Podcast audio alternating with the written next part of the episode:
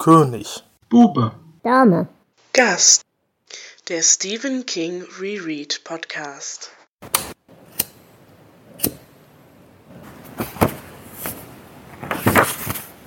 König. Bube. Dame. Gast. Der Stephen King Reread Podcast. Hallo und herzlich willkommen zu einer neuen Folge des König Bube Dame Gast Podcast. Es ist der letzte Februar und wir haben uns bei winterlichen Temperaturen zusammengefunden, um mit euch über tollwütige Hunde zu reden. Denn wir möchten heute mit euch und unserem Gast über Cujo oder Cuyo oder wie auch immer ihr den Hund aussprechen möchtet, reden. Und als Gast haben wir uns einen lieben Menschen von Twitter geangelt, nämlich den Klaus. Hallo Klaus. Hallo. Erzähl uns doch mal ganz kurz, was, äh, wer du bist, was du so machst und wie du zu uns gekommen bist. Ich, äh, ja, ich bin der Klaus. Ähm, hüpfe in der äh, Zwischenzeit ab und zu mal auf, äh, auf Twitter rum und da habe ich euch auch gefunden. Also so, ich habe vorher schon den, den Disaster Cast gehört und irgendwann kam dann das mit König Bube Dame Gast und äh, ähm, es ging um Stephen King. Ich habe mir die ersten Nummern angehört und dachte mir, boah, das wäre was, da würde ich auf jeden Fall gerne mitmachen wollen. Das freut uns auch sehr. Gerade bei dem Buch äh, ist immer, wie gesagt, wir freuen uns über jeden Gast. Aber gerade bei dem Buch war es auch nicht ganz so einfach, einen Gast zu finden. Von daher freuen wir uns sehr, dass du dich da freiwillig gemeldet hast. Sehr gerne. Na gut, ähm, dann würde ich sagen, bevor wir offiziell mit der Folge anfangen, möchte ich mich ganz kurz bedanken. Denn wir sind nämlich von einem Podcast empfohlen worden in seiner letzten Folge, nämlich dem E und U-Gespräch. Ganz, ganz herzlichen Dank an die lieben Jungs, die uns da empfohlen haben. Wir haben uns sehr gefreut. Und wir werden uns natürlich auch, wenn dann die Zeit ist, wir haben das heute erst erfahren, äh, die komplette Folge nochmal anhören. Und aber ganz herzlichen Dank und ich verlinke das Ganze natürlich auch. Wir haben uns sehr gefreut, dass ihr an uns gedacht habt. Wie ich gut unterrichteten Quellen weiß, werden wir auch in einer der nächsten Folgen des Sagenhaft-Podcasts empfohlen. Äh, wenn ihr auch ähm, kürzere Geschichten mögt, also regionale Sagen, hört da mal rein. Ähm, da ist Mitte März voraussichtlich wird eine Folge erscheinen, in der ich zu Gast war. Und auch die werden wir dann natürlich nochmal nachträglich verlinken, wenn sie dann erschienen ist. Gut, genug zur Hausmeisterei. Ich würde sagen, wir fangen an dieser Stelle offiziell an. Und wie gesagt, wir möchten mit euch über Kultur reden. Und ja, Flo, ordne uns das Buch doch bitte ein.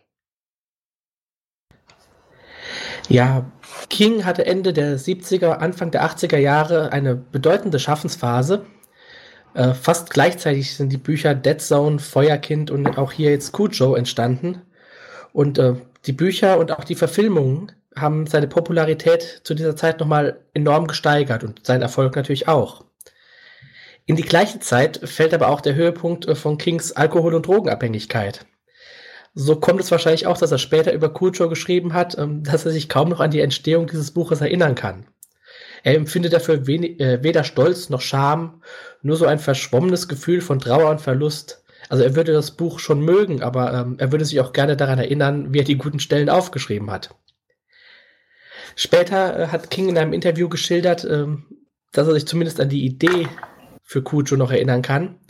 Er war damals mit seinem Motorrad unterwegs und hat an einer kleinen Farm gehalten, weil er dort einen Schaden reparieren lassen wollte. Und dort angekommen ist ein großer Bernardiner auf ihn zugestürzt und hat ihn drohend angeknurrt. Cujo wurde 1981 äh, von Viking, das ist der neue Verlag von King, veröffentlicht und erschien zwei Jahre später auch in einer deutschen Fassung bei Bastei Lübbe. Der Leser wird hier in diesem Buch an einen Ort geführt, ähm, den wir bereits kennen. In äh, Dead Zone hat schon ein wichtiger Teil der Handlung in der kleinen Stadt Castle Rock in Maine gespielt. Und mit diesem Buch kehren wir jetzt hierhin wieder zurück. Und wir werden auch noch in vielen Geschichten, in Romanen und Kurzgeschichten äh, an diesen Ort zurückkehren. Aber ob wir uns jetzt auch langfristig an diesen Roman erinnern werden oder ob wir uns wünschen, dass er ganz schnell wieder aus unseren Köpfen verschwindet, so wie im Sprengstoff, ähm, ja, das werden wir jetzt heute herausfinden. Hoffe ich. Ähm, ja, ich übergebe jetzt an Jonas, der kann erstmal seine Zähne in die Inhaltsangabe schmeißen. Ja, also die Geschichte dreht sich im Wesentlichen um zwei Familien aus der Stadt Castle Rock. Zum einen die Familie Trenton, die besteht aus dem Ehepaar Victor und Donna sowie dem vierjährigen Sohn Ted. Ted ist davon überzeugt, dass ein Monster in seinem Schrank wohnt, das ihn fressen will. Sein Vater hat sich da so eine Art Schutzritual ausgedacht und spricht jeden Abend beschützende Worte, die Ted beruhigen sollen. Und das klappt auch soweit ganz gut. Zum anderen gibt es dann noch die Familie Camber. Dazu gehören die Eltern Joe und Charity, ihr zehnjähriger Sohn Brett und Cujo, ein etwa 100 Kilo schwerer großer Bernardiner. Ja, besagter Kuto verfolgt eines Tages ein Kaninchen bis in eine Art Erdloch, in der auch Fledermäuse ihr Quartier aufgeschlagen haben. Und eine davon beißt den Hund und steckt ihn dann damit mit Tollwut an. Während sich die ersten Symptome zeigen, brechen Charity und Brad zu einem Besuch bei äh, Charities Schwester auf. Und mehr oder weniger gleichzeitig macht sich Victor auf eine Geschäftsreise. Joe sucht seinen Freund Gary auf, mit dem er einen drauf machen will, während Charity unterwegs ist. Den findet er jedoch tot vor und erkennt, dass Kuto ihn getötet hat. Und während er per Telefon Hilfe holen will, äh, kommt Kuto aus dem Keller und bringt auch Joe um die Ecke. Donna und Ted machen sich unterdessen auf den Weg äh, zu den Cambers, um ihren Wagen in Joes Werkstatt reparieren zu lassen. Nachdem die angekommen sind, werden sie von Kuto angegriffen, können sich jedoch in dem Auto verbarrikadieren. Ted meint, in dem tollwütigen Kuto das Monster aus seinem Schrank zu erkennen. Ja, die beiden müssen dann ein paar Tage bei glühender Hitze in dem Auto ausharren. Und Donner wird auch mal bei dem Versuch, ins Haus der Campers zu kommen, von Kuto verletzt, kann sich dann aber doch wieder ins Auto retten. Äh, Victor informiert irgendwann die Polizei, weil er Donner nicht erreichen kann und macht sich auch gleichzeitig auf den Heimweg. Ja, irgendwann kommt dann Sheriff Bannerman, den wir ja aus Dead Zone schon kennen, bei den Campers an, äh, wird allerdings von Kuto überrascht und auch getötet. Donner sieht dann eine letzte Chance und bekommt einen herumliegenden Baseballschläger in die Hand und kämpft dann mit Kuto und erschlägt den dann letztendlich, auch wenn sie dabei selbst noch mal schwer verletzt wird. Inzwischen trifft Victor ein, er fragt nach Ted. Der kann dann allerdings nur noch tot aus dem Auto geborgen werden. Donna wird in ein Krankenhaus eingeliefert und überlebt letztendlich auch die Tollwut-Infektion. Ja, und das war so im Großen und Ganzen das Wichtige aus dem Buch. Okay, herzlichen Dank für die Zusammenfassung. Gerne. Ja, ihr merkt schon, inhaltlich äh, werden wir da wahrscheinlich drüber diskutieren müssen, ob dieses Buch wirklich taugt oder nicht oder wie auch immer. Äh, bevor wir damit anfangen, ist jetzt wie immer die Frage an euch. Wollt ihr die Charaktere einzeln durchgehen oder wollen wir allgemein drüber reden? Ich denke, wir können auf die Charaktere schon mal eingehen. Gut, ähm, dann würde ich sagen, fangen wir doch am besten mit der Familie Chambers erstmal an. Und da wäre natürlich äh, Cujo eigentlich schon mal das beste Beispiel, mit dem man anfangen kann. Ähm, wir haben ja in diesem Buch den Kniff, dass einige Teile dieses Buches auch entsprechend aus seiner Sicht äh, erzählt werden. Und wie, wie findet ihr diese, diese Erzählweise, Klaus? Ich finde das tatsächlich sehr interessant, weil es, äh, also gerade aus der Sicht von Kujo, die geschriebenen Stellen sind sehr stark so, wie ich mir die Denkweise eines Hundes vorstellen würde. Also zumindest zu dem Zeitpunkt, als er noch, ja, nicht tollwütig ist weil ähm, er hat keine Namen für die Leute, was schon so ein bisschen, was schon ein bisschen ähm, nahelegt, dass äh, das Tier nicht zu äh, allzu starkem abstrakten Denken äh, in der Lage ist, aber er ist intelligent genug, um zum Beispiel die Geräusche des Schulbusses zu erkennen. So, so da kommt dann der Junge oder ne, äh, er erkennt die Schritte der Frau oder des Mannes. Ähm, das sind ja die drei äh, Chambers-Familienmitglieder. Mhm. Und er kann die alle einsortieren und kennt auch deren Gewohnheiten und Abläufe. Und da scheint auch sowas wie eine Art, ich weiß nicht, Empathie mitzuschwingen bei ihm. Ja, würde ich dir durchaus recht geben. Also zumindest hat er ja auch eine, eine sehr große emotionale Bindung. Nicht unbedingt an die Mutter und an den Vater, aber zumindest an so seine Bezugsperson, nämlich den Sohn. Da hat er ja durchaus eine emotionale Bindung, die ihm auch selber wichtig ist. Da sagt er, da, da, da ist auch, glaube ich, geschrieben, dass er das so denkt, dass er ohne drüber nachzudenken und ohne äh, irgendwie Bedenken zu haben, sofort für diesen Jungen in den Tod gehen würde. Ne? Genau, genau. Hm? Ich würde sogar so weit gehen und sagen, ähm, Kujo ist von dieser Familie die am besten ausgearbeitete Figur. ja. Weil die, die anderen, ja, doch recht blass und stereotyp bleiben. Ich fand halt vor allem auch den, den Ansatz mal was relativ und völlig Neues. Und das Erschreckende ist, dass äh, King Hundefiguren offensichtlich besser schreiben kann als Frauenfiguren. Aber äh, ich fand das wirklich einen interessanten Ansatz, den man durchaus, äh, ja gut, der nutzt sich halt auch ab. Äh, sonderlich oft kann man den Kniff wahrscheinlich nicht bringen. Aber das war, glaube ich, so ein bisschen das, der bessere Teil im Buch.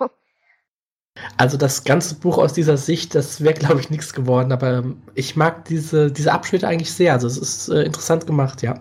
Ja, vor allem, weil es halt äh, sehr dazu dient, dass man eben nicht Kujo, obwohl er sich ja so entwickelt und obwohl äh, die schlimme Dinge passieren, äh, dass er eben nicht dieses, dieses obligatorische Monster ist, wie wir ja bei anderen King-Romanen ab und zu haben, wo es einfach nur aus, aus Gründen böse ist, die wir nicht kennen oder wie auch immer, sondern dass hier wirklich eine Entwicklung stattfindet und eine, eine sehr ungewollte. Er kämpft ja auch einen großen Teil dagegen an und eben gerade wenn es um den Jungen geht, ähm, er denkt ja selbst eben, ich will jetzt eigentlich allen wehtun, aber dem tue ich noch nichts. Dem würde ich nie wehtun und so weit bin ich noch nicht. Ich, ich denke, dass ähm, dieses Abgleiten eigentlich, ja, man kann auch sagen, das ist wie ein klassisches Abgleiten in den Wahnsinn. Wir hatten das bei äh, The Shining mit dem Vater und ähm, ich würde das in dieselbe Linie stellen eigentlich. Das passt für mich sehr gut. Das stimmt, nur dass man diesmal sogar eine nachvollziehbare Begründung hat, warum er so abgleitet. Genau. Und generell ist dieses Buch ja ein Buch über das Abgleiten und über äh, ja, lawinenartige Entwicklungen, sag ich mal, die andere Menschen mitreißen. Und einer solchen Entwicklung steht ja auch Charity irgendwo äh, gegenüber. Denn einerseits ist sie halt in ihrer ganzen Lebensgeschichte von Armut geprägt und Elend und schlechten Entscheidungen und Entscheidungen, die sie selber gar nicht treffen konnte. Ähm, aber ihr Leben ändert sich ja doch recht rabiat. Und das fand ich eigentlich für mich den interessanteren Teil in der ganzen Geschichte, dass äh, sie doch so eine Wandlung durchmacht. Sie ist am Anfang sehr verschüchtert, sehr schreckhaft, sehr von der Gewalt durch ihre, ihren Mann, durch ihre Familie geprägt, hat auch Angst, äh, ihren Sohn zu verlieren. Einerseits dadurch, dass ihm halt was passiert, aber andererseits vor allem dadurch, dass er so wird wie sein Vater. Wie standet ihr denn zu ihr? Die fand ich eigentlich sehr interessant. Mm, sie kam mir manchmal ein bisschen zu, ich weiß nicht, zu jähzornig vor. Also so sie, sie, sie denkt ja viel drüber nach, dass sie Angst hat, dass ihr Junge so wird wie ihr Mann, weil er natürlich den Vater als einziges Vorbild hat. Ähm, und da hat sie ja irgendwie Angst und ist besorgt und denkt sich, mein Sohn hat was Besseres verdient, also so grob zusammengefasst. Auf der anderen Seite wird sie halt genauso wütend und äh, ja, teilweise auch beleidigend, glaube ich. Ähm, wenn, also wenn sie dann später zu ihrer Schwester fahren und äh, ihr Sohn verhält sich so, wie er es von seinem Vater vorgelebt bekommen hat, da, da äh, herrscht sie ihn ja teilweise ziemlich hart an, wo ich mir denke, ja, in dem Augenblick bist du jetzt aber gerade nicht besser als dein Mann. Mhm, ist richtig. Und ähm, vor allem auch, äh, sie ist halt auch in Teilen sehr manipulativ. Also sie lügt ihrem Sohn ja auch mehr oder weniger ziemlich direkt ins Gesicht.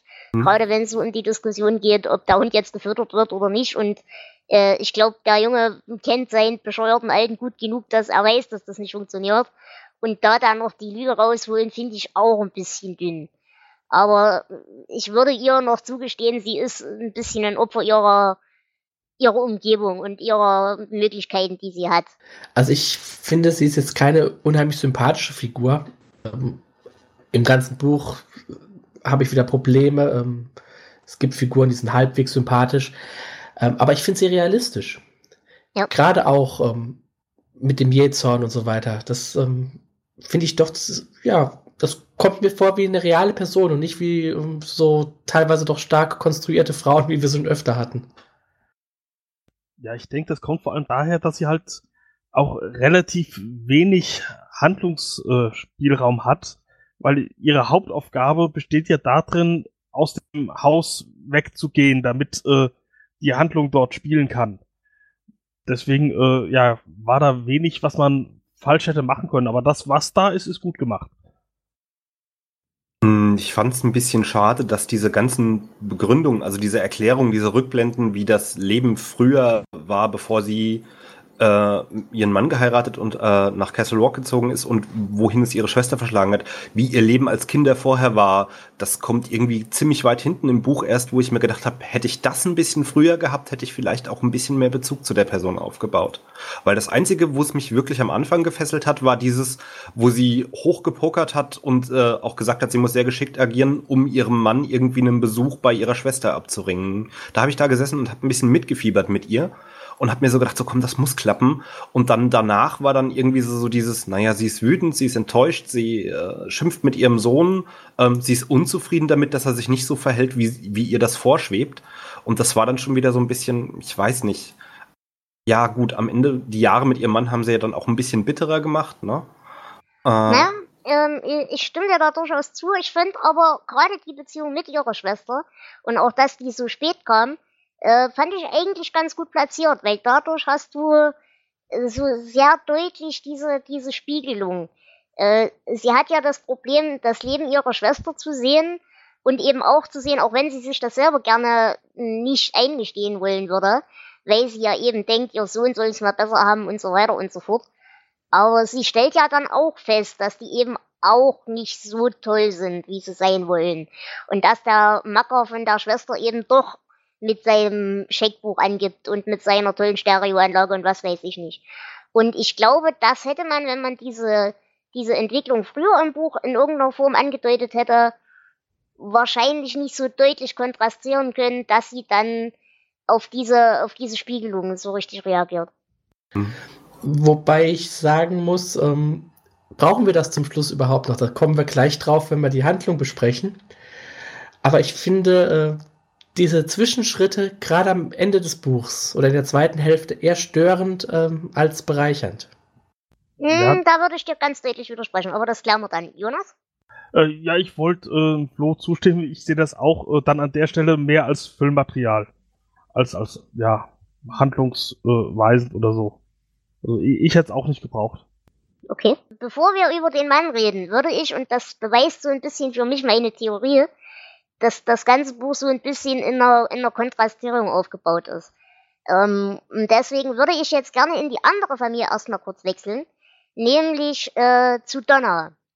Denn meiner Meinung nach sind Donna und Charity sehr gegensätzlich aufgebaute Charaktere. Wir haben hier einerseits Donna, die als zugereister Städter dahin kommt, äh, eigentlich erstmal grundsätzlich relativ gutes Leben hat, teilweise sogar so ein gutes Leben, dass ihr langweilig genug ist, dass sie ihren Mann bescheißt. Ähm, der Typ verdient halbwegs gut, hat aber jetzt natürlich äh, wirtschaftliche Probleme. Aber so generell kommt sie ja eigentlich von der etwas besseren Seite des Lebens. Und zumindest zum Anfang des Buches ist Charity ja genau das Gegenteil. Sie wird von ihrem Mann geschlagen, sie muss sich lustige Geschichten einfallen lassen, wie sie das Haus verlassen kann und so weiter und so fort. Und immer mehr im Laufe dieses Buches hast du diesen, diesen Spiegeleffekt, dass ähm, es für Donna immer weiter einen Bach runtergeht, dass sie halt in die Gefahr läuft, ihren Mann zu verlieren, dadurch die Affäre rauskommt, über die wir dann noch reden werden. Äh, sie verliert natürlich auch ihr Kind im Laufe der Geschichte durch Kujo, beziehungsweise durch ihr Grundverhalten. Und ähm, im gleichen Atemzug geht es für Charity bergauf. Denn äh, ihr Mann wird ja, der ja im Endeffekt ihr größtes Problem ist, äh, von Kujo ebenfalls aus der Welt geräumt und ist dadurch einerseits keine Bedrohung mehr, weder für sie noch für ihren Sohn. Und andererseits ist das natürlich auch ein finanzieller Aspekt, so im Sinne von Lebensversicherung und so weiter. Ich fand Donna extrem zweidimensional im Vergleich zu Charity. Ja. Also so, sie ist so, sie ist so diese, diese Städterfrau, die mit ihrem Mann aus beruflichen Gründen aufs Land gezogen ist und hat sich mehr oder minder überreden lassen, so komm, da ist schön, da ist ruhig, da haben wir unsere Ruhe und wir machen uns selbstständig und so.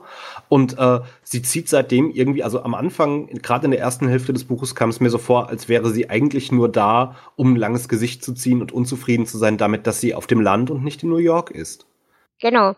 Und das ist so, ich weiß nicht, das ist irgendwie so platt so, äh, bei Victor ist dann halt noch so hier dieses, da wird dann schön aufgedröselt, die haben eine Firma und so ist das gelaufen und dann ist alles schief gelaufen, jetzt haben sie Probleme, sie müssen sich darum kümmern und sie ist halt irgendwie einfach nur da und ähm, da dachte ich mir halt so, ja, kann eigentlich weg und dann kam die erste Szene mit ihrem, mit ihrem, äh, mit ihrem Kollegen hier, mit Steve, ne?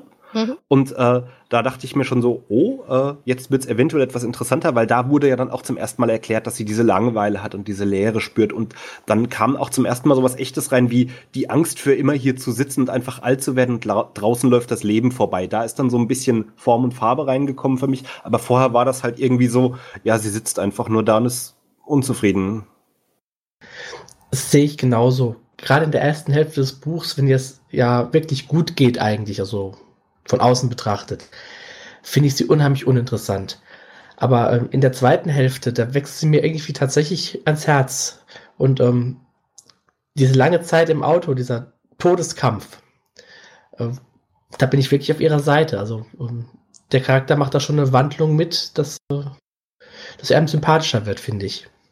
Das ist mir leider überhaupt nicht gelungen, sie auch während dieser Zeit im Auto sympathisch zu finden. Eigentlich habe ich mir die ganze Zeit nur gedacht, Mädel, du sitzt die ganze Zeit, wo es dir gut geht da und hältst drum, dass dir äh, zu wenig passiert und dass du nicht kämpfen kannst und darfst und sollst. Und jetzt, wo du äh, in Anführungsstrichen den Zwang hast, mal was zu tun und in dein eigenes Schicksal einzugreifen, dann sitzt du auch wieder nur da und machst mi, mi, mi, mi, mi.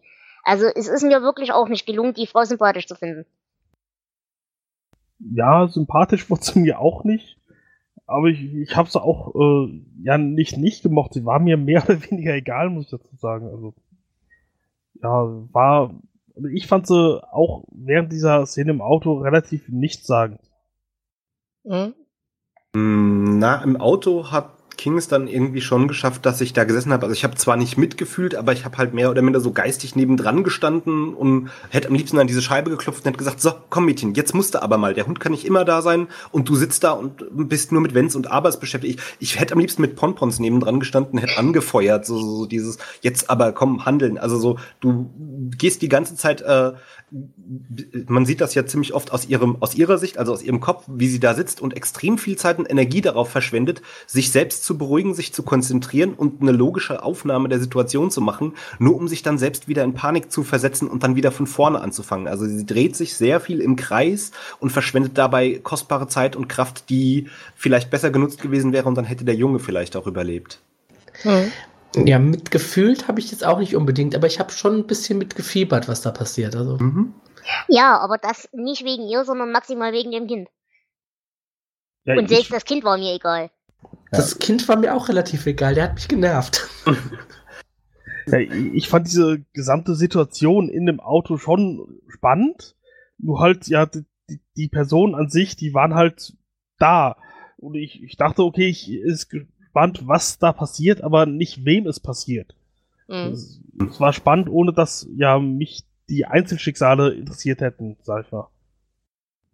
Okay, ähm, wir haben ja jetzt gerade schon das Kind angesprochen. Ich habe den Namen von dem Kind schon wieder vergessen. Ted hieß er, oder? Ted, ja. Ja. Genau, ähm, ja, wie gesagt, für mich Belar-Charakter, komisches Kind, könnte eigentlich eine 1 zu 1 jüngere Kopie von Danny aus Shining sein, nur ein bisschen weniger intelligent aber vielleicht ja möglicherweise schon mit denselben Ansätzen von Shining und so weiter. Denn das Monster im Schrank und so weiter, das haben wir ja schon erwähnt. Ähm, aber ich fand ihn blub. Ja. Ja. Ich weiß nicht, der ist so eine Mischung aus unglaublich nervig und unglaublich unglaubwürdig. Also so, wenn man den, den, den Shining-Faktor, wenn man ihm den zugestehen will, dann geht's einigermaßen, aber der soll, ich glaube, vier Jahre alt sein. Das war Danny aber auch. Ja, aber in diesen Strukturen, also auch hier, also klar, Kinder sind empathisch und die merken, wenn was bei den Eltern nicht stimmt und so weiter und so fort. Aber diese, diese, diese äh, schon höheren manipulativen, kognitiven Fähigkeiten, die Donna ihm zuspricht, die hatten Vierjähriger in dem Ausmaß einfach nicht. Ja, den, den, die spricht aber Donna ihm zu. Das ist ja was anderes, als wenn er sie wirklich hat. Äh, auch wieder richtig, also ich traue ja. ihr durchaus zu, gerade weil sie eben so eine verzogene Großstadtgehöre ist und nichts ist ihr gut genug. Äh, ich bin mir ziemlich sicher, dass sie in ihrer Welt davon überzeugt ist, dass ihr vierjähriges Rotzblag äh, wahrscheinlich besser und intellektuell kognitiv besser drauf ist als der Sohn der Chambers mit seinen 13, 14 Jahren. Also quasi die 80er Jahre Version von einer Helikoptermutter? Zumindest, naja, Helikoptermutter vielleicht nicht mal unbedingt, aber so die, die klassische, mein Kind ist hochbegabt Mutter und äh, Ja. der hat mit vier Jahren schon Geigenunterricht und solche Scherze. Mhm. Wobei der Junge leider auch irgendwie, ich weiß nicht, also er ist der Grund, also mit einer der Hauptgründe dafür, warum Donna mich nervt, weil sie reagiert immer übertrieben heftig auf fast alles, was er sagt oder tut. Sie schreit ihn dauernd an, sagt dann, es tut mir leid und es kommt nicht wieder vor und Mami hat dich lieb. Und im nächsten Augenblick sagt er was oder möchte etwas und ähm, und dann flippt sie halt wieder total aus. Also spätestens, wenn Victor weg ist auf dieser Geschäftsre Geschäftsreise, passiert das irgendwie ständig. Ja, auf jeden Fall. Ich glaube, dass Donna irgendwas erleben will und aber mit ihrem Alltag schon überfordert ist. Gut, ähm, zu Ted würde ich dann nachher, wenn wir soweit sind, noch eine kleine Theorie äußern. Denn äh, es ist ja noch nicht ganz raus, wann er jetzt eigentlich gestorben ist. Aber dazu kommen wir dann. Bevor wir dazu kommen, äh, würde ich jetzt noch ganz kurz über die zwei Männer sprechen. Nämlich über äh, Victor, wobei viel zu sagen wird es da nicht geben, ist halt der klassische äh, Arbeitnehmer, der sich versucht, einen Arsch aufzureißen und einen Fuß auf den Boden zu kriegen und dabei äh, irgendwie trotzdem seine Familie nicht ganz zu vernachlässigen, was ihm nur so semi gut gelingt. Aber habt ihr zu dem eine Meinung? Bla. Dem kann ich mich anschließen. Ja, zum größten Teil auch. Also so dieses Bla schon. Nur als er diesen, diesen, diesen Brief bekommt von Steve, ne, so von wegen, äh, war super toll, mal über deine Mutti rüber zu rutschen. Äh, da kam er mal so aus sich raus und war irgendwie, da war dann mal richtig Emotion drin, wo ich mir dachte, ja, komm, und jetzt gib Gas, mach los und naja, äh, aber das fand Dinge. ich auch dünn, das ist- ehrlich gesagt, wie er da Ja. reagiert hat. Am Ende und also am Ende nochmal zusammengefasst gesehen, wenn man die letzte Seite zugeschlagen hat, ja, also einfach nicht genug, dass man da, also dass da noch mehr Tiefe reingekommen wäre. Ich meine, er ist wütend, weil äh, seine Frau ihn betrogen hat und er ist traurig, äh, weil er nicht weiß, wie es weitergehen soll und er ist aufgeregt und nervös und geht trinken kurz vor einem wichtigen Geschäftsgespräch, äh, das seine Firma retten soll.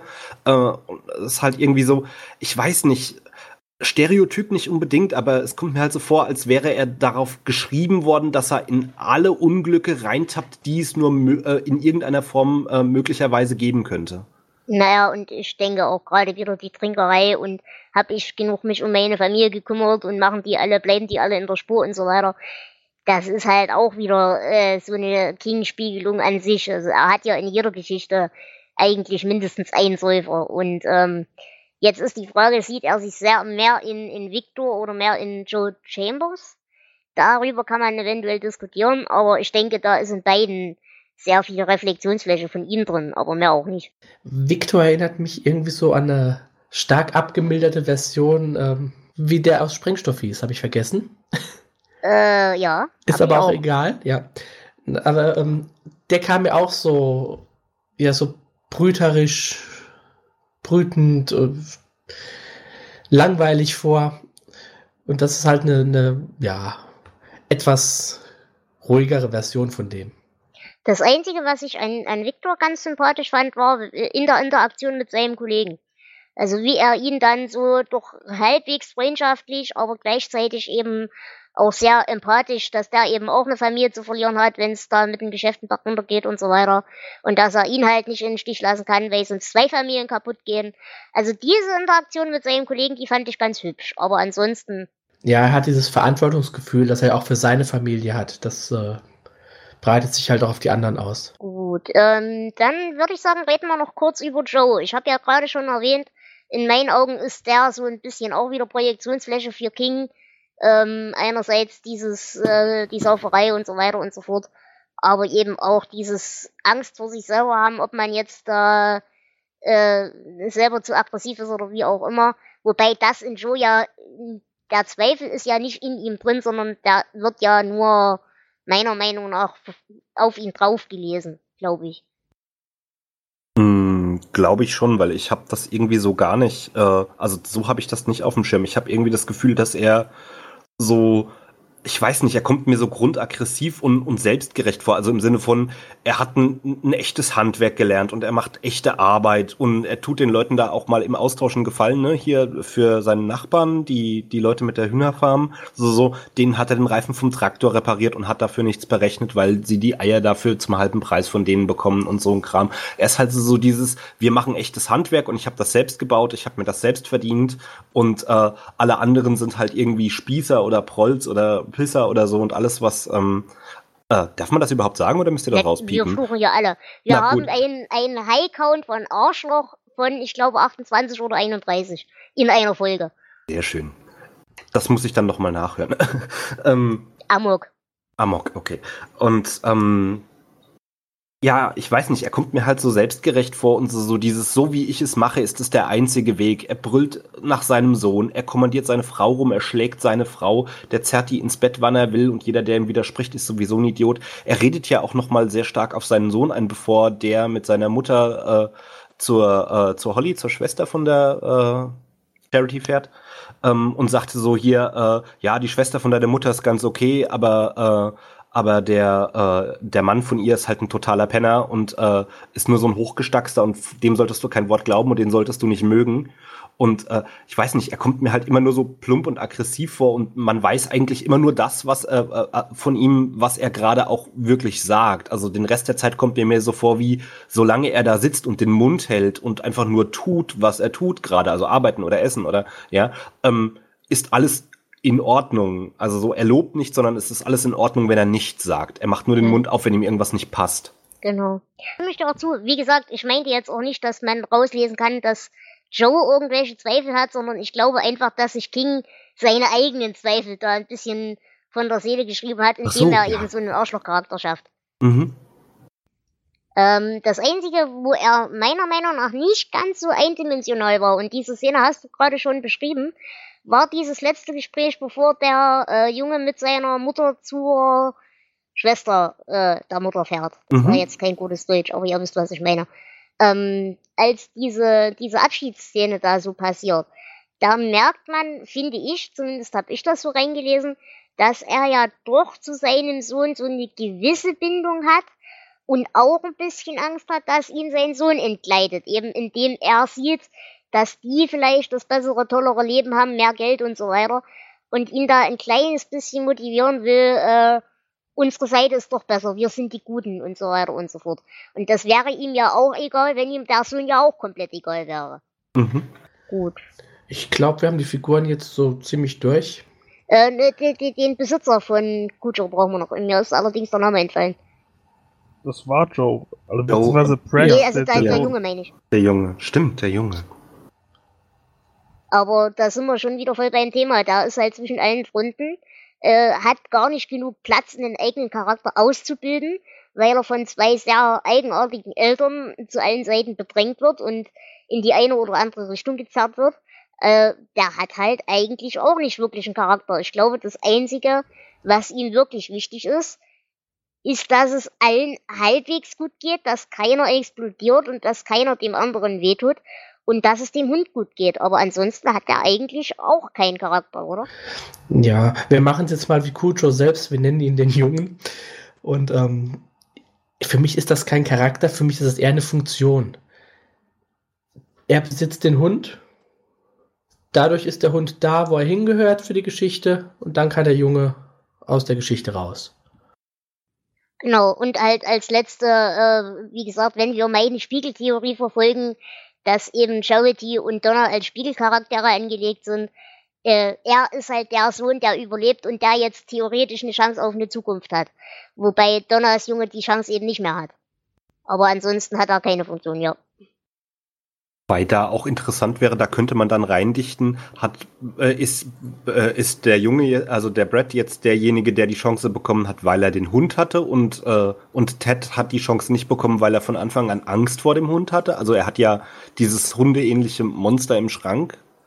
Und äh, ja, ne, Kujo ist ja dann später auch äh, ähm, mit der Grund für sein Versterben. Hm, Ich würde da durchaus äh, mit reinhaken, weil äh, ich sag mal so, die Monster, die Red im Schrank haben kann, die sind ja alle schon in der echten Welt. Er muss theoretisch sich immer vor seinem Alten ducken, er muss theoretisch vor der äh, doch äh, relativ manipulativen und gelegentlich jähzornigen Frau äh, auch kuschen, wenn es sein muss. Also er hat ja eigentlich alle, in Anführungsstrichen, Monster, die man so als Jugendlicher oder Kind haben kann, die sind halt einfach für ihn in der echten Welt. Und deswegen hat er dafür auch entsprechendere Strategien entwickelt. Wogegen äh, Ted eben in seiner kleinen Welt ist und statt dass er darauf vorbereitet wird, mit echten Situationen umzugehen, gut, er ist auch etwas kleiner und etwas jünger, aber statt darauf vorzubereiten, mit der echten Welt umzugehen, sich vielleicht auch dem Theater in der Familie zu stellen, wird er eben beruhigt mit den Worten gegen das Monster und der tollen glitzernden Werbewelt, die sein Vater so schafft. Und ich glaube, das ist das, was ihm das, das Genick bricht, ja.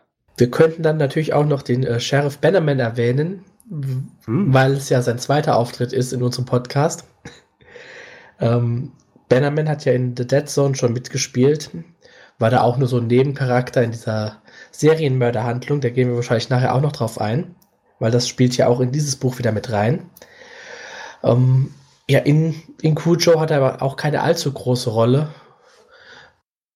Er taucht auf und dann äh, stirbt er am Ende. Wie fandet ihr denn das Wiedersehen? Äh, ja, ich, ich bin ja sowieso in Bannerman nie so, ich will es jetzt nicht verliebt nennen, aber ich war ja nie so ein großer Fan von ihm. Ich muss dazu sagen, ich war auch nie so ein großer Fan der Castle Rock Geschichten. Aber er bleibt halt für mich auch wieder völlig blau und er stellt sich genauso dämlich und betriebsblind an wie alle anderen in der Geschichte und das macht mich wahnsinnig. Ist Bannerman nicht in, ich weiß nicht, ist, äh, heißt Dead Zone im Deutschen auch Dead Zone oder ist das das Attentat? Weil in, im Attentat. Dead Zone das Attentat. Ja, genau. Okay, ich wollte gerade sagen, er taucht ja im Attentat auf. Äh, ja, ich weiß nicht, da war er schon jetzt keine große Nummer und hier ist er halt irgendwie so, er fällt, glaube ich, am Anfang ein, zweimal so dieses, hm, ich sollte Sheriff Bannerman anrufen und dann während, äh, äh, während er dann später in der zweiten Hälfte des Buches in Aktion tritt, macht er halt, ja, im Prinzip alles falsch, was er falsch machen kann und das kostet ihn halt sein Leben. Man möchte fast sagen, zum Glück. Ich denke auch, dass er hier wieder mehr eine Funktion ist. Ähm, er war in, in Dead Zone schon, ja, einfach nur der Polizist. Und hier ist er auch kein richtiger Charakter. Wobei ich sagen muss, dass ich die Castle Rock Geschichten mag und ich mag auch seinen Nachfolger, aber da kommen wir ja später dazu. Genau. Ja, ich fand es ganz interessant. Er wurde ja immer mal wieder erwähnt. Und ich dachte, ach cool, den trifft man wieder, weil wiederkehrende Charaktere mag ich eigentlich ganz gerne. Und dann taucht er tatsächlich in Person auf und ist direkt tot und da war ich schon ein bisschen enttäuscht.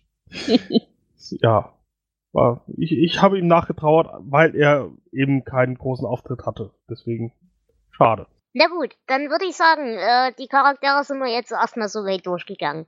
Habt ihr denn äh, spezielle Szenen und Dinge, über die ihr reden wollt?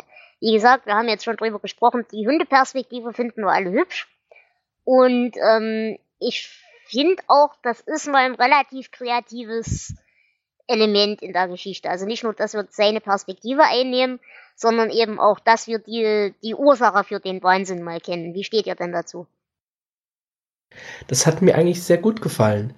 Auch, dass wir hier keine übernatürliche Macht oder so haben. Das heißt, möglicherweise schon, da kommen wir gleich drauf. Aber ähm, so als, als Erklärung für das Böse, dass es diesmal eine Erklärung gibt und dass man diesen Blickwinkel auch einnimmt. Das hat mir gut gefallen. Hm, ich war da eingangs gar nicht so begeistert von, weil ich glaube, das erste Mal, dass wir es aus der Sicht von Kujo sehen, ist, wenn er dieses Kaninchen jagt. Mhm. Und ich dachte mir so jetzt, oh, jetzt kommt Vierbeiner, trottet über die Ebenen und jagt irgendein Viehzeug, das er doch nicht kriegt. Und ähm, dass das dann im Laufe der Zeit am Anfang erstmal nur so eine dunkle Vorahnung, dass das noch schlimm enden könnte, wird und das dann später richtig im, im Lawinentempo dann anfängt zu eskalieren. Äh, das fand ich total klasse. Also äh, da war dann auf einmal auch interessant, so die, also ich hätte mir ein bisschen mehr Kujo-Szenen gewünscht, dass man also zwischendurch noch mal so, so einen kurzen Einblender, was macht der jetzt eigentlich gerade und wie sieht es vor allem aus sein, wie sieht die Szenerie aus seiner Sicht aus? Und mhm. gerade gerade wenn es langsam anfängt, so dieser Verfallsprozess. King schreibt ja ein paar Mal, dass äh, die Tollwut anfängt, langsam seine Nerven zuzusetzen und sein Hirn zu verflüssigen. Ich glaube, verflüssigen tut Tollwut das Hirn nicht, aber es macht es halt kaputt, ne? Ähm, Und äh, das fand ich halt stark, wie am Anfang diese, diese, diese, ich sag mal, moderate Erzählung von hier, äh, ich jag gern Kaninchen und ich hab den Jungen gern und der Mann ist auch ganz okay und die Frau ist auch noch da und so, äh, hinzu, äh, mich stören die Geräusche und das ist zu laut und ich will sogar die Geräusche töten. Also dass er so richtig stark zerfällt, äh, bis er nicht mal mehr irgendwas voneinander unterscheiden kann, sondern alles, was ihm über den Weg läuft und lebt, ist auf einmal der Grund für all seine Leiden und er geht einfach drauf los. Ja. Was ich daran sehr interessant fand, äh, ich weiß nicht, ob einer von euch so Erfahrungen mit Migräne hat, so richtiger Migräne. Äh, als Mensch, der das gelegentlich kennt, bis hin zu komischen Lichtblitzen auf den Augen und Geruchshalluzinationen und solchen Späßen. Äh, für mich las sich diese ganze Entwicklung in Kujos Kopf wie ein richtig schöner, nicht mehr aufhörender Migräneanfall. Und das, finde ich, hat er hervorragend getroffen. Hm, ich weiß nicht, also die Tatsache, dass er zu Protokoll gegeben hat, ähm, dass er in der Zeit äh, ziemlich starke Drogen- und Alkoholprobleme hatte und mehr oder minder gar nicht mehr so wirklich weiß, wie, ähm, äh, wie er diese Geschichten oder zumindest die guten Teile äh, zusammentragen konnte, äh, kommt mir so ein bisschen vor, als wären die Kujo-Szenen, gerade wo er dann starke Schmerzen hat und alles hasst irgendwie, äh, immer dann entstanden, wenn King gerade den größten Kater aller Zeiten hatte nach einem seiner Exzesse. Ja. Ich bin im Internet auch auf die Theorie gestoßen, ähm, dass Cujo eigentlich so das ultimative Symbolbild für die Abhängigkeit von King ist. Das, dieser friedliche Hund wird durch eine Situation, die er nicht selbst kontrollieren kann, zu einer blutrünstigen Bestie. Und dass King da diesmal nicht so in die äh, Väter so viel von sich reingeschrieben hat, sondern tatsächlich in den Hund. Hm, halte ich für nicht unwahrscheinlich. Kann ich akzeptieren, ja?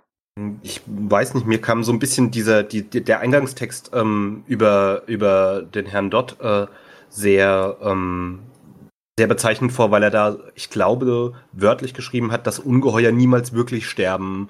Und äh, ein, ein starkes Suchtproblem, wie zum Beispiel das Trinken, ist ja auch was, was nie wieder wirklich weggeht, sondern man muss es immer irgendwo im Zaum halten. Also das ist auch mhm. ein Ungeheuer, das niemals verschwindet. Vielleicht ist das auch schon ein bisschen zu weit rein fabuliert. Naja, aber wie gesagt, kann man durchaus. Also, wir hatten schon weit hergeholteres. Okay. Okay, ähm, habt ihr denn eine spezielle Szene, an, über die ihr unbedingt gerne reden wollen würdet? Also ich habe ja schon rausgehört, dass du das äh, große Finale im Auto, ist es eigentlich das Finale, ja, kann man diskutieren, dass du das nicht so magst. Äh, für mich ist es aber absolut der Höhepunkt des Buches. Ähm, ich finde den ganzen Weg dahin teilweise ziemlich langatmig und auch um ja ziemlich konstruiert. Die Geschäftsreise, das Auto geht genau da kaputt und so. King schreibt ja in dem Buch selbst, dass, äh, dass die Figuren überlegen, huch, was für Zufälle, dass das gerade so passiert. Es hat für mich lang gedauert. Ich habe das Buch angefangen zu lesen und habe schon wieder gedacht, oh, das hattest du besser in Erinnerung. Das ist wieder so eins, das nicht so unbedingt toll ist. Aber ähm, gerade zum Schluss ähm, nimmt das echt Fahrt auf und das hat mir wirklich gut gefallen. Und deswegen fand ich auch dann hier diese Szenen, wenn der wieder umgeblendet hat, eher störend für den äh, Handlungsverlauf. Naja, und das geht mir halt anders. Also äh, ich habe mit der eigentlichen Szenerie mit dem Hund und ja, da macht uns jetzt kaputt und das ist alles doof und pff, hm, eher unspektakulär. Was ich halt interessant fand, und so habe ich halt auch das Buch wirklich gelesen, war eben diese, diese Spiegelung zwischen Donna und Charity. Dass eben der einen Familie es jetzt immer weiter bergab geht und für die andere Familie es theoretisch langsam immer weiter bergauf geht, weil eben die einen sich kampflos ihrem Schicksal ergeben, mehr oder weniger. Donna, die halt gelangweilt die Hände in den Schoß liegt und rumheult, dass ihr Leben sich nicht anders entwickelt. Aber gleichzeitig äh, Charity, die eben ihr Leben in die Hand nimmt, auch auf das Risiko, dass sie eben wieder eine auf die Mappe kriegt, ähm, die dann halt mit allen Tricks und Möglichkeiten versucht, ihr Leben zu verbessern. Und dass eben dann der Kampf belohnt wird, wohingegen eben Donner alles verliert.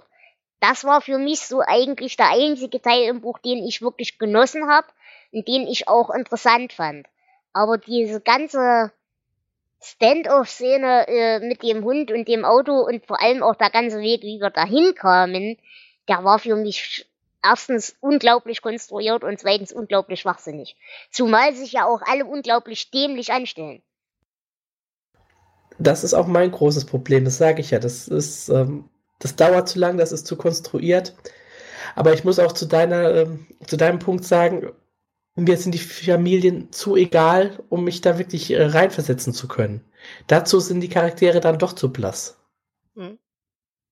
Hm, Ich gehe da ein bisschen äh, mehr in Richtung Dela. Also so auf der einen Seite ist es halt so, dass äh, Charity ja ständig irgendwie, auf der einen Seite muss sie sich diesen Besuch bei, bei ihrem Mann erkämpfen, mehr oder minder, und muss das von langer Hand einplanen und fädeln und ne, geht da auch Risiken ein, äh, stark äh, geprügelt zu werden und so weiter.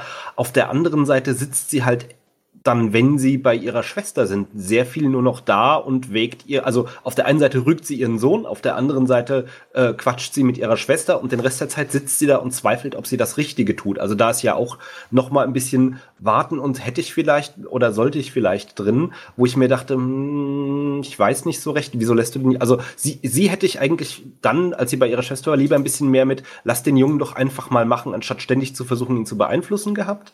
Und auf der anderen Seite halt die Unentschlossenheit von Donna, irgendwas zu, äh, zu tun und die logische Konsequenz daraus ist schon richtig. Also so, ich fand dieses Hin- und Her-Switchen zwischen den beiden Frauen sehr interessant und zwar teilweise so gut, dass wenn King auf Kujo umgeblendet hat, dachte ich mir, oh mein Gott, den Hund gibt's ja auch noch. und äh, ähm, also zumindest die ersten zwei, die ersten zwei Morde, die er begeht, wenn man das so sagen möchte, fand ich dann schon noch irgendwie so, also äh, waren schön reingeschrieben. Also so, das war eine schöne Abwechslung dazwischen. Also insofern man davon schön reden kann. Nein, aber ich, ich stimme dir zu, ja.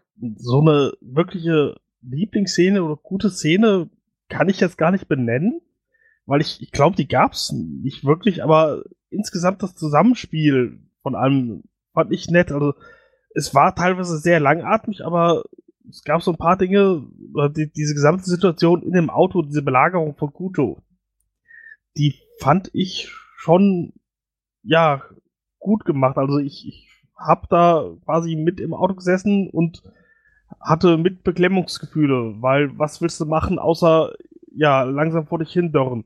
Mhm.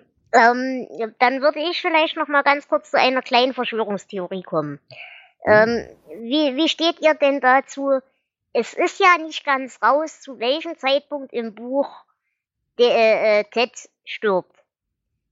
Es kann sein kurz vor eben den, den letzten paar äh, Minuten, halbe Stunde, Stunde, wie auch immer. Also dass es wirklich knapp war. Ich persönlich hatte aber so einen ganz kleinen Verdacht schon, es gibt so eine Szene, wo beschrieben wird, wie Danny halluziniert. Äh, Entschuldigung, ich sag schon immer Danny, Ted halluziniert. Ähm, von so einem Ententeich und so weiter.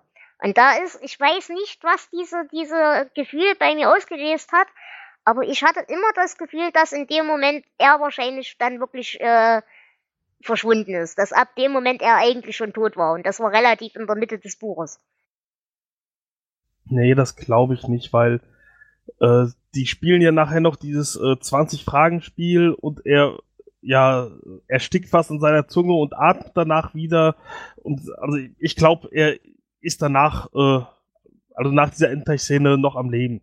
Ich glaube, er war halt so ein bisschen im Delirium, aber nicht tot. Das sehe ich auch so, wobei ich ähm, auch glaube, dass er doch schon eine Zeit vor dem Finale gestorben ist. Mhm. Also er ist nicht erst, als seine Mutter sich tatsächlich mit Kujo prügelt, äh, gestorben.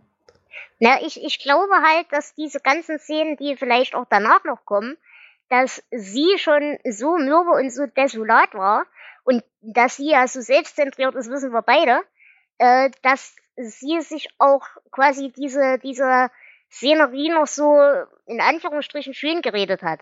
Also, dass sie das schon halluziniert hat, dass ihr Sohn noch mit ihr interagiert.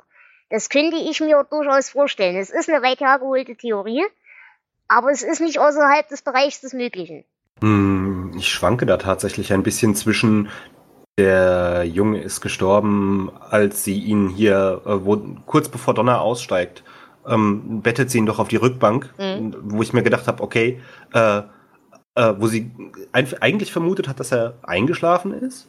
Und äh, sie bettet ihn auf die Rückbank und ich denke mir, okay, den sehen wir nicht mehr lebend wieder. Das Mhm. war dann halt ja schon sehr, sehr weit am Ende. Auf der anderen Seite ist das mit den Enten, ne? Also er ist bei den Genau. Enten und so. Äh, da dachte ich mir nicht unbedingt, dass er tot ist, aber dass der, dass der Junge so für sich resigniert hat. So in irgendeiner Form, der kennt diese Begrifflichkeit in dem Alter wahrscheinlich nicht, aber hat dann quasi schon aufgegeben. Er ist halt einfach so, er lässt halt einfach nur noch seine Gedanken treiben, weil es hat eh keinen Sinn. Er hat ja stundenlang irgendwie zu seiner Mutter gesagt, es ist zu heiß und er hat Durst und er muss auf Toilette und er will eigentlich nach Hause und er hat riesig Angst und ja, und er will eigentlich, dass das alles aufhört. Und ähm, das, das veräppt dann auf einmal so, so zügig, genau. wo ich mir denke, er hat sein ganzes Pulver verschossen, hat einfach aufgegeben. Und das hat vielleicht einfach dann schon diesen, ähm, also diesen, diesen, diesen, diesen Zerfall der geistigen Einstellung von ich will hier weg, wir müssen hier weg, ich kann hier nicht mehr, ähm, dass das vielleicht sogar den Prozess zu seinem Ableben beschleunigt hat und er irgendwann danach, nach diesem, kurz nach dem 20 Dinge, was sie da gespielt haben, mhm. dass er kurz danach dann einfach äh, wirklich verstorben ist. Ja, dass der, der Widerstand einfach einschläft, dass er seinen Frieden macht, was immer die Enten symbolisieren sollen. Und ähm, so sehe ich das eigentlich auch. Okay. Nee, aber die, also für mich war diese, diese Szene mit den Enten, obwohl ich es auf einer symbolischen Ebene nicht nachkonstruieren konnte, und glaubt mir, ich habe es versucht, äh, irgendwie hat die in mir doch was ausgelöst, dass ich da wirklich dachte, okay, jetzt ist vorbei. Da, den Jungen kannst du abschreiben. Da ist entweder ist er jetzt schon körperlich tot und das war so das letzte Auflackern und alles andere danach bildet sie sich ein. Oder wie ihr eben sagt, sie hat ab dem, äh, er hat ab dem Moment schon aufgegeben und ab da war eigentlich klar, dass der Junge nicht überlebt. Oder habt ihr damit gerechnet? Ja, das wollte ich eigentlich auch fragen. Ähm, hättet ihr damit gerechnet, dass das Kind stirbt? Ja. Ich nicht. Ähm, ich bin immer halb hin und her gerissen gewesen. Also so auf der einen Seite dachte ich mir, Mensch Donner, äh, das ist okay, wenn du dich da hinsetzt und den größten Teil deiner Zeit äh, damit verbringst, diesen Hund anzustarren und darauf wartest, dass einer von euch beiden in der Hitze einknickt. Äh, auf der anderen Seite solltest du an deinen Jungen denken. Dein Junge ist vier Jahre alt, der hält das nicht in dem, um äh, in dem Umfang aus. Und äh, zwischendrin kam ja auch so, so, sie hat Trinken für ihn noch aufgespart und hat sich selbst dafür ein bisschen kürzer gehalten, wo ich mir dachte, okay, wenn sie das genug streckt und den Jungen irgendwie bei Laune halten kann, dann äh, kommt ihr Sohnemann da dann vielleicht auch schon noch durch. Und äh, irgendwie hatte ich mich mit diesem Gedanken dann so ein bisschen in Sicherheit gelullt selber. Und äh, als Victor dann am Ende kommt und das Auto aufmacht und sagt, mein Gott, der Junge ist ja tot, beziehungsweise wie, wie lange ist der denn schon tot, äh, dachte ich mir, wie jetzt, der ist tot? Wann? Nein, kann nicht sein. Genau, und, und, genau wegen dieses wann, wann denn, wie denn, was denn, wieso ist er jetzt tot? Genau deswegen glaube ich eben, diese, man hätte doch diese Szene so nicht hervorgehoben, wenn nicht zumindest Theorie im Raum stünde, dass er schon länger tot ist. Mhm. Ja, weil ich weiß nicht, was war angesagt? Der, der heißeste Tag des Jahres waren 39, mhm. Grad, äh, 39 Grad draußen im Schatten. Wie heiß ist es in diesem Auto gewesen? Also sie haben ja auch keine, keine Fenster aufmachen können, sonst wäre Kujo direkt drin gewesen. Genau. Sondern immer nur so, so ein Spaltbreit oder was. Und das ist halt einfach, ja, wird man halt drin gebacken. Egal in welcher körperlichen Verfassung man ist und egal wie alt man ist. Und äh, wo eigentlich schon irgendwie, also überraschend kam es nicht, dass er tot ist, dass ich dann, also so im Sinne von, wow, damit hätte ich nicht gerechnet, weil das ist ein kleiner Junge und es ist brütend heiß in diesem Auto. Es ist zwangsläufig Lebensgefahr vor Ort und zwar nicht nur durch den Hund. Äh, aber irgendwie hat es mich doch gewundert, weil es irgendwie so, ja, am Ende kommt dann der Viktor da so hin und äh, sagt, ja, wie lange ist der Junge eigentlich schon tot? Und ich sitze dann und denke mir, ja, wie lang eigentlich? Man ist es ja auch nicht gewöhnt, dass Kinder sterben. Selbst in, in Horrorromanen äh, kommen Kinder doch meistens irgendwie durch. Mhm. Und gerade das finde ich äh, hier auch relativ gut, dass er das Kind sterben Das klingt jetzt komisch. Ähm, es war von dir das nicht gut. ja, es, es, war natürlich sehr umstritten auch. Ähm, deswegen hat man sich im Film auch entschieden, dass der Junge überlebt. Das finde ich jetzt wiederum äh, doof. Mhm. Den habe ich Na, nicht was, gesehen. was ich ganz hübsch finde, äh, gleich, was ich ganz hübsch finde, ähm, dass ihn wirklich das Monster im Schrank geholt hat. Das fand ich hübsch. Weil über diesen Monster im Schrank-Thematik haben wir uns ja schon an anderer Stelle unterhalten. Und das, das finde ich ganz nett. Ähm, glaubt ihr, dass das Monster im Schrank, ähm, dass das nur aus Teds Fantasie kommt oder dass das tatsächlich ein, ein übersinnliches Element in diesem Buch ist? Ich finde es schön in diesem Buch, dass sich alles auch ohne das Monster erklären lässt, aber man immer noch einen Restzweifel haben kann. Weil man kann sagen, okay, der das Kind äh, hat sich eingebildet, in Kuto das Monster wiederzuerkennen. Und die Frau denkt das dann auch, weil er hat ja von geredet, so, also es kann alles äh, sein, dass es ja das Monster war, aber es kann auch suggestiv sein, dass die Leute sich einfach beeinflussen lassen durch Teds Fantasie. Und gerade dieses Unaufgelöste finde ich ganz nett. Es gibt auch immer wieder ähm, so Theorien darauf, äh, dass vielleicht Frank Dodd, der Serienmörder aus, aus Dead Zone, äh, in Kujo gefahren ist und dass es äh, hier ein übersinnliches Element gibt. Ähm, wenn ich ehrlich bin, ich kann das jetzt nicht so rauslesen. Nee. Ja, aber man Ist stößt halt im Internet öfter mal drauf. Ist doch ganz klar, Frank Dodd ist in die Fledermaus gefahren und hat dann absichtlich Kujo angesteckt. Äh, sagen wir mal so, was ich akzeptieren könnte, ist, dass in Castle Rock so ein waberndes, immer, immer Böses vorhanden ist, das halt abwechselnd sich mal in Frank Dodds manifestiert hat, dann mal in dem Monster im Schrank und dann mal in Cujo. Äh, die, dieses Grundgefühl des Bösen, ja, vielleicht, aber selbst das halte ich für sehr weit hergeholt. Aber Klaus, du wolltest doch was sagen. Ja, also den Film, da hat, das hat gerade einer von euch erwähnt, den Film habe ich nicht gesehen, deswegen war ich gerade auch relativ überrascht, dass der Junge das überlebt hat im Film. Also hier der Ted. Ähm, und zu der Sache mit das Böse oder doch nur die Tollwut ist halt, ich weiß nicht, er hält es halt geschickt offen, ne? Er, er leitet das Buch ja, also Stephen King leitet das Buch ja ein mit der, mit der Kurzzusammenfassung der Geschichte um Frank Dodd. Und, ähm, und dann redet er ja ab dann eigentlich fast nur noch von dem Ungeheuer.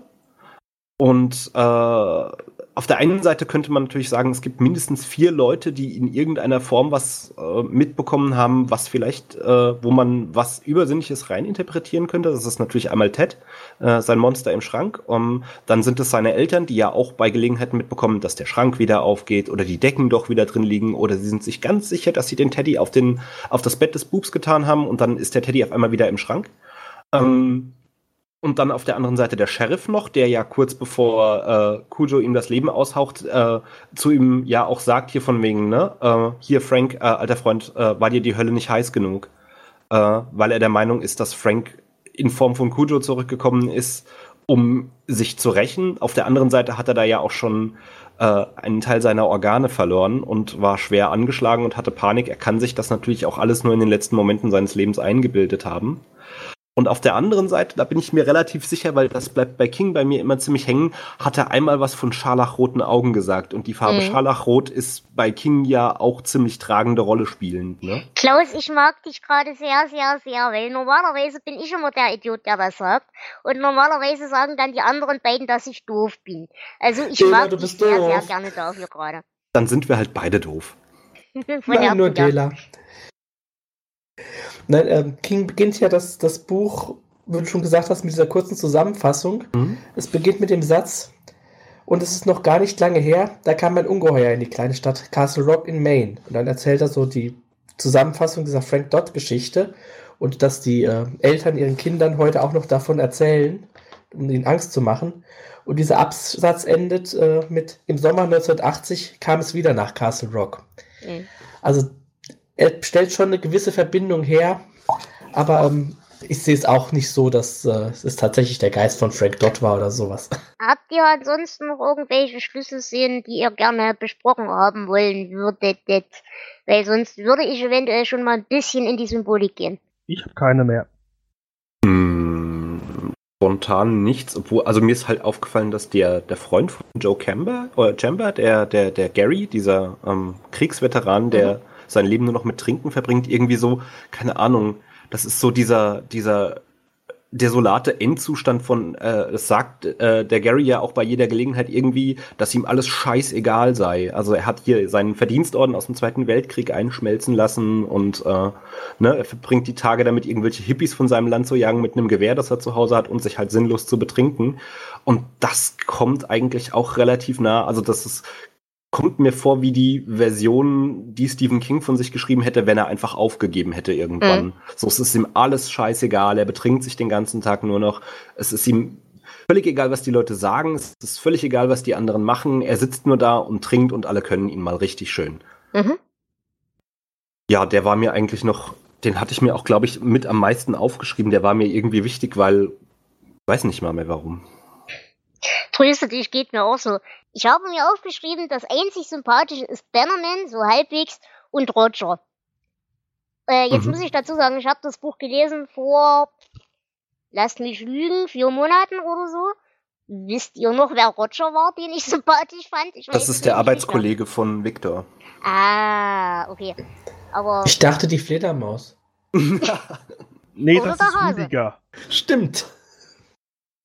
Nun gut, ähm, aber das nur dazu. Dann würde ich sagen, wie gesagt, wenn ihr nichts dagegen habt, reden wir mal kurz über die Symbolik. Und da denke ich, ist doch das Monster im Schrank durchaus mit das Wichtigste.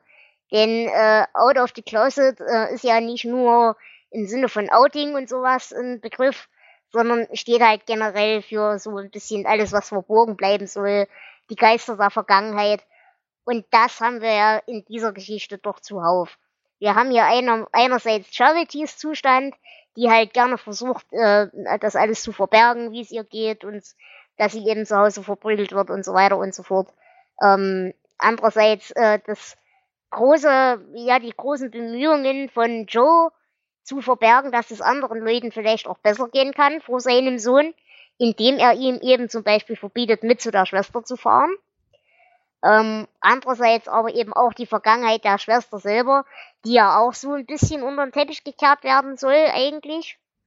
Aber natürlich auf der anderen Seite, der anderen Familie, auch diese ganze Geschichte mit Donnas Affäre und ähm, ja generell, dass alle Konflikte in dieser Familie versucht werden, nicht zu lösen, sondern eben mit schönen Worten zu, zu übertünchen. Und da fände ich es ganz passend, dass er eben ausgerechnet in der Werbebranche arbeitet, die ja schlicht und ergreifend davon lebt, äh, Leuten schöne Lügen zu verkaufen, damit sie sich mit der Realität nicht beschäftigen müssen. Mm, irgendwo stand auch, gerade auf den Schrank bezogen, kam, glaube ich, im Buch auch einmal vor, so dass dieses, ähm, dass der Schrank äh, an sich viel verbergen kann, äh, aber wenn man ihn immer nur aufmacht und vorne was rausnimmt und nicht so weit nach hinten reinwühlt, dann kann einem auch nichts passieren.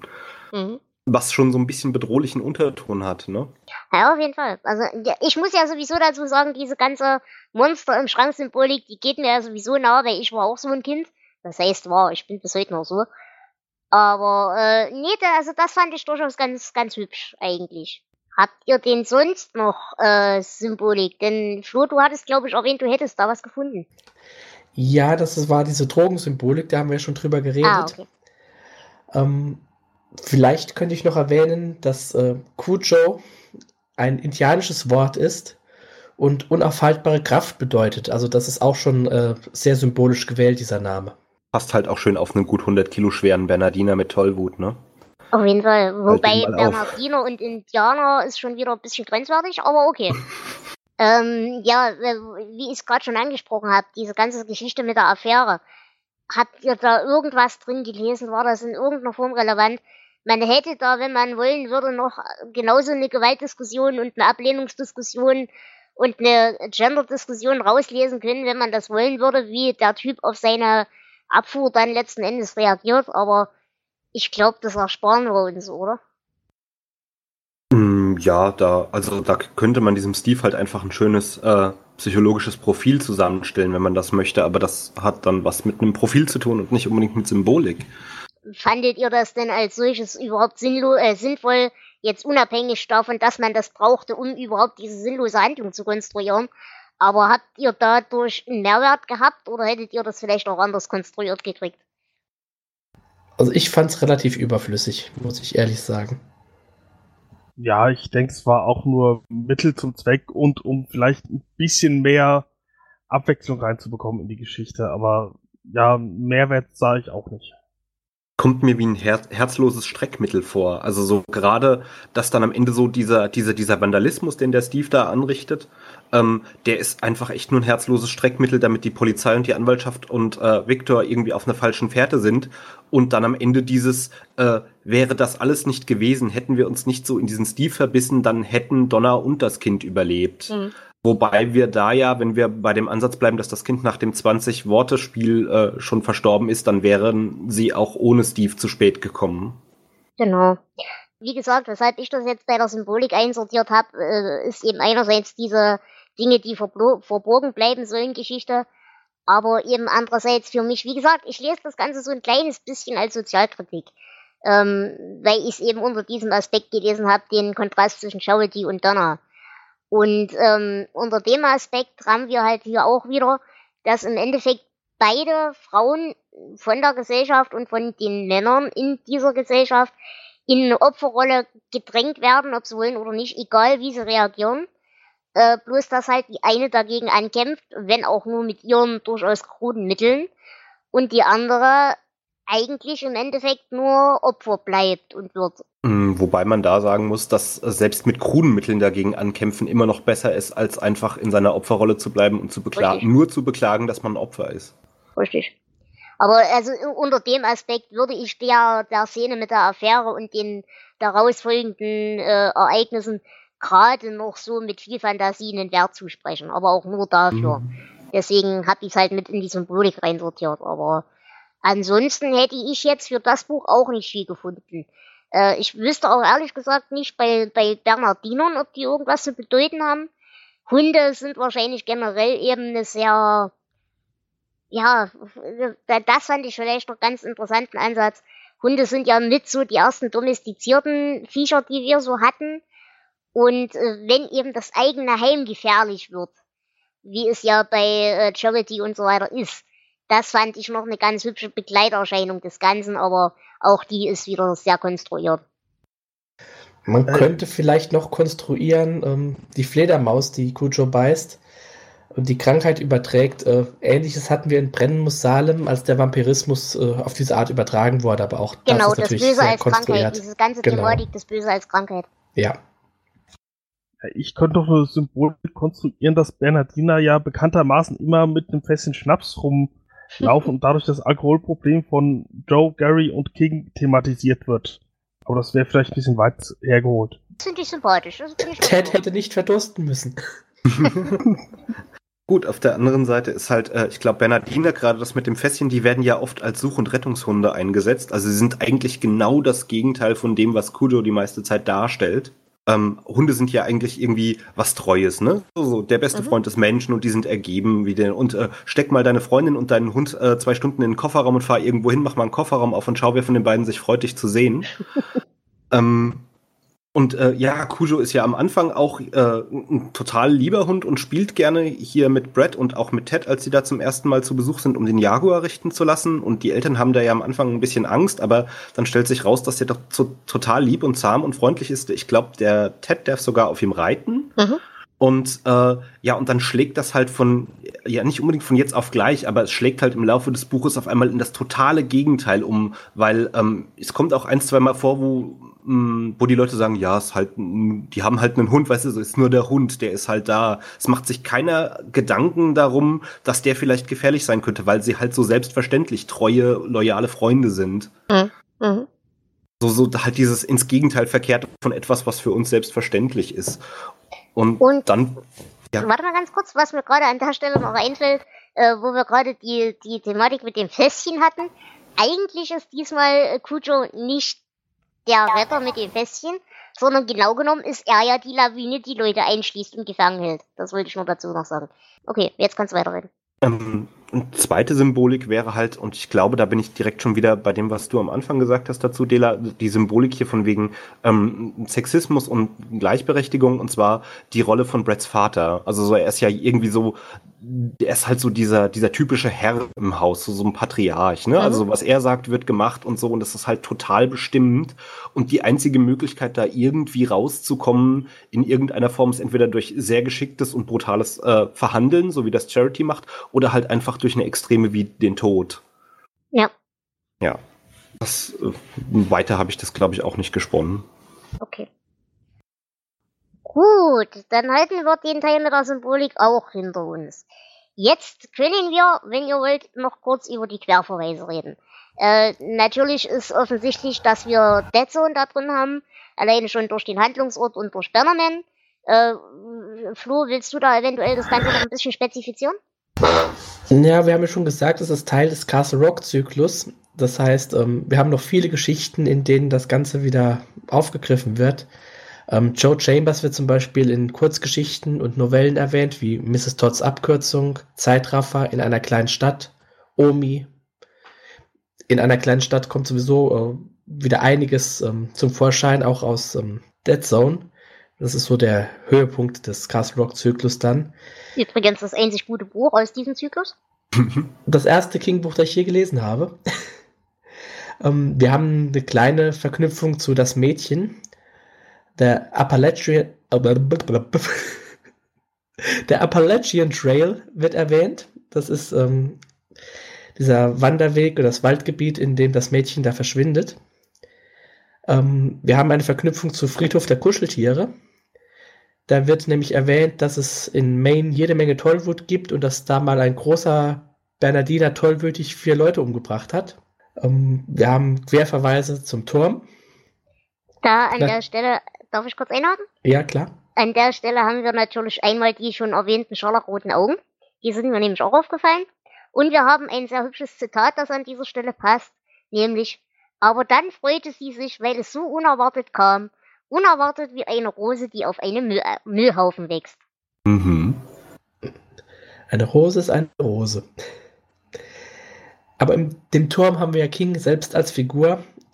Und äh, als er in diesem Buch angefahren wird, erwähnt ähm, Brian Smith dann, als sie sich unterhalten, dass äh, Cujo und Es seine äh, Lieblingswerke von King sind. Okay. Ähm, ansonsten könnte man mit ganz viel Liebe und Fantasie natürlich auch aus den Nachnamen Chambers, ähm, aber das, das Mhm. ist zu weit, zu weit hergeholt. Ja, Nachnamen haben, den Nachnamen Trenton hätten wir auch noch äh, in das Bild, aber ich denke auch, das ist eher Zufall. Oder auch den Namen Rob Martin, ähm, der taucht im Mind Control nochmal auf. Ein, ein letzter kleiner Querverweis könnte vielleicht aus dem Film The Dark Tower sein, über den wir lieber nicht so viel reden. Ähm, da läuft ein Bernardiner durchs Bild. War bestimmt irgendwo eine Lawine in der Nähe. Mit Fissy. Mhm. Also bei dem Film habe ich auch Schnaps gebraucht. Ich hab's mir wohlweislich erspart bis jetzt. Gut, äh, Jonas, hast du noch Ergänzungen dazu? Nee, habe ich nicht. Okay. Dann würde ich sagen, ist jetzt ein guter Zeitpunkt, um über die Zitate zu reden. Habt ihr denn welche? Klaus? Ähm, ich hatte das mit der Rose natürlich. Mhm. Ähm, und ansonsten ist mir da, glaube ich, leider nicht so viel hängen geblieben, außer dass äh, Hirn kann ich da, glaube ich, gar nicht mal unbedingt, was ich fand. Ja, das Gedicht ganz am Ende beim auf der letzten Seite war ganz nett, weil es ja dann doch wieder der Hund war. Ne? Äh, Moment, jetzt muss ich gerade gucken, was ein bisschen mit der Technik. Möchte so lange jemand anders da? Ja, dann würde ich an der Stelle für dich gleich einhaken, denn ich habe eins gefunden zu deinem Punkt, den du vor uns gemacht hast, ähm, bezüglich des Nachbarn, der Mhm. sich so langsam aufgegeben hat und keinen Bock mehr hat auf die ganze Scheiße. Und da fällt der Satz, um ihn zu charakterisieren. Er hatte sich dann an seine Lebensaufgabe gemacht, die darin bestand, so langsam und angenehm, angenehm wie möglich Selbstmord zu begehen. Das hatte ich auch. Entschuldige. Das macht aber nichts. Ich habe noch eins. Dann sprich. Jo Jonas? Ja, äh, sie bestellt für Ted ein Sandwich, denn er mochte keine Pizza. Und da frage ich mich, was ist das für ein Kind, das keine Pizza mag? Ja, Kann ich sag doch, das sein. ist wieder so eine Geigenmutti. Das ist, nein, das Kind soll keine Pizza bekommen. Das ist bitte jetzt ein Avocado-Sandwich Nee, mit Kresse und. Äh, Nein, nein, nein, er mochte keine Pizza. Ja, Der- natürlich, aber das äh, lässt sich doch ein vierjähriges Kind selber nicht einfallen. Das muss Äh. doch an der bescheuerten Alten liegen. Ach, das, das, nein, das glaube ich nicht. Das- das- Nein, nein, nein, nein, nein. Pizza, gerade in den 80ern, das, das musste sein. Also, ich glaube, das ist einfach ein komisches Kind und es hatte verdient zu sterben. Da haben, ja, da haben wir das Motiv. Das Kind war böse von Grund auf. wir haben es geklärt. Na gut. Ich hätte noch ein längeres Zitat, ähm, das so mit dem Roman gar nichts äh, zu tun hat. George Meara, der Briefträger, hob ein in das Blaugrau der Post gekleidetes Bein und furzte. Er furzte in letzter Zeit recht häufig. Er machte sich schon Sorgen. Er konnte essen, was er wollte. Gestern Abend hatten er und seine Frau Dorsch in Sahnesoße auf Toast gegessen und er hatte gefurzt. Heute Morgen Kellogg's Produkt 19 mit einer hineingeschnittenen Banane und er hatte gefurzt. Heute Mittag unten im sanften Tiger zwei Cheeseburger mit Mayonnaise. Ein Furz nach dem anderen. Nein, ich weiß auch nicht, warum ich das ausgewählt habe, aber es hat mir gefallen. Dieses ist schön. Ja, ist schon. Ja, Klaus, du hattest auch noch eins? Ja, ich hatte eigentlich tatsächlich nur diesen, diesen Teil mit dem Gedicht vom Ende. Ähm, und das war ja nur, also da war der Hund ja dann auch schon tot und alles andere war ja auch geregelt. Und da steht halt als letzter Absatz aus einem Volkssong, äh, ich sag es euch nur, dass ihr, dass ihr es nur wisst, Old Blues der gute Hund im, hum im Hundehimmel ist. Ähm, wo ich mir dachte, so, so am Ende, das war für mich so ein bisschen so, so er war ja doch ein guter Hund. Er kann ja nichts dafür, dass er, Hm. ähm, ja, dass äh, die Tollwut hatte, beziehungsweise dass er, ähm, er kann schon was dafür, dass er das Kaninchen gejagt hat, aber er kann halt nichts dafür, dass er nicht geimpft worden ist. Genau. Ja. Gut, und ich hätte noch ein allerletztes. Es war kein Weinen, es war ein Bluten. Aber mit 17 weint man leichter. Man blutete auch leichter. Wenn man 17 war, wusste man, dass man noch oft bluten und weinen würde. Na gut, ähm, dann reden wir doch drüber, wie sehr hat euch dieses Buch denn zum Weinen gebracht? Äh, ich würde vielleicht an der Stelle ganz gleich kurz einhaken, denn mir persönlich war das Buch nicht so toll. Wie gesagt, ich hatte meinen Spaß an der gesellschaftskritischen Seite, aber stilistisch war das ganze Ding für mich echt katastrophal. Ich gebe auch zu, ich habe ganze Seiten quer gelesen. Empathie für die ganzen Charaktere konnte ich sowieso nicht aufbringen, weil die sind alle so dämlich in allem, was sie tun. Und äh, wie gesagt, ich habe mir aufgeschrieben, der einzige sympathische Charakter ist Bannerman, darüber habe ich schon geredet, und Roger, darüber habe ich auch schon geredet, dass ich schon wieder vergessen habe, wer es war. Also für mich eher so ein Mähbuch, aber ganz okay. Und ich gebe 7 von 19 Punkten. Und jetzt ihr.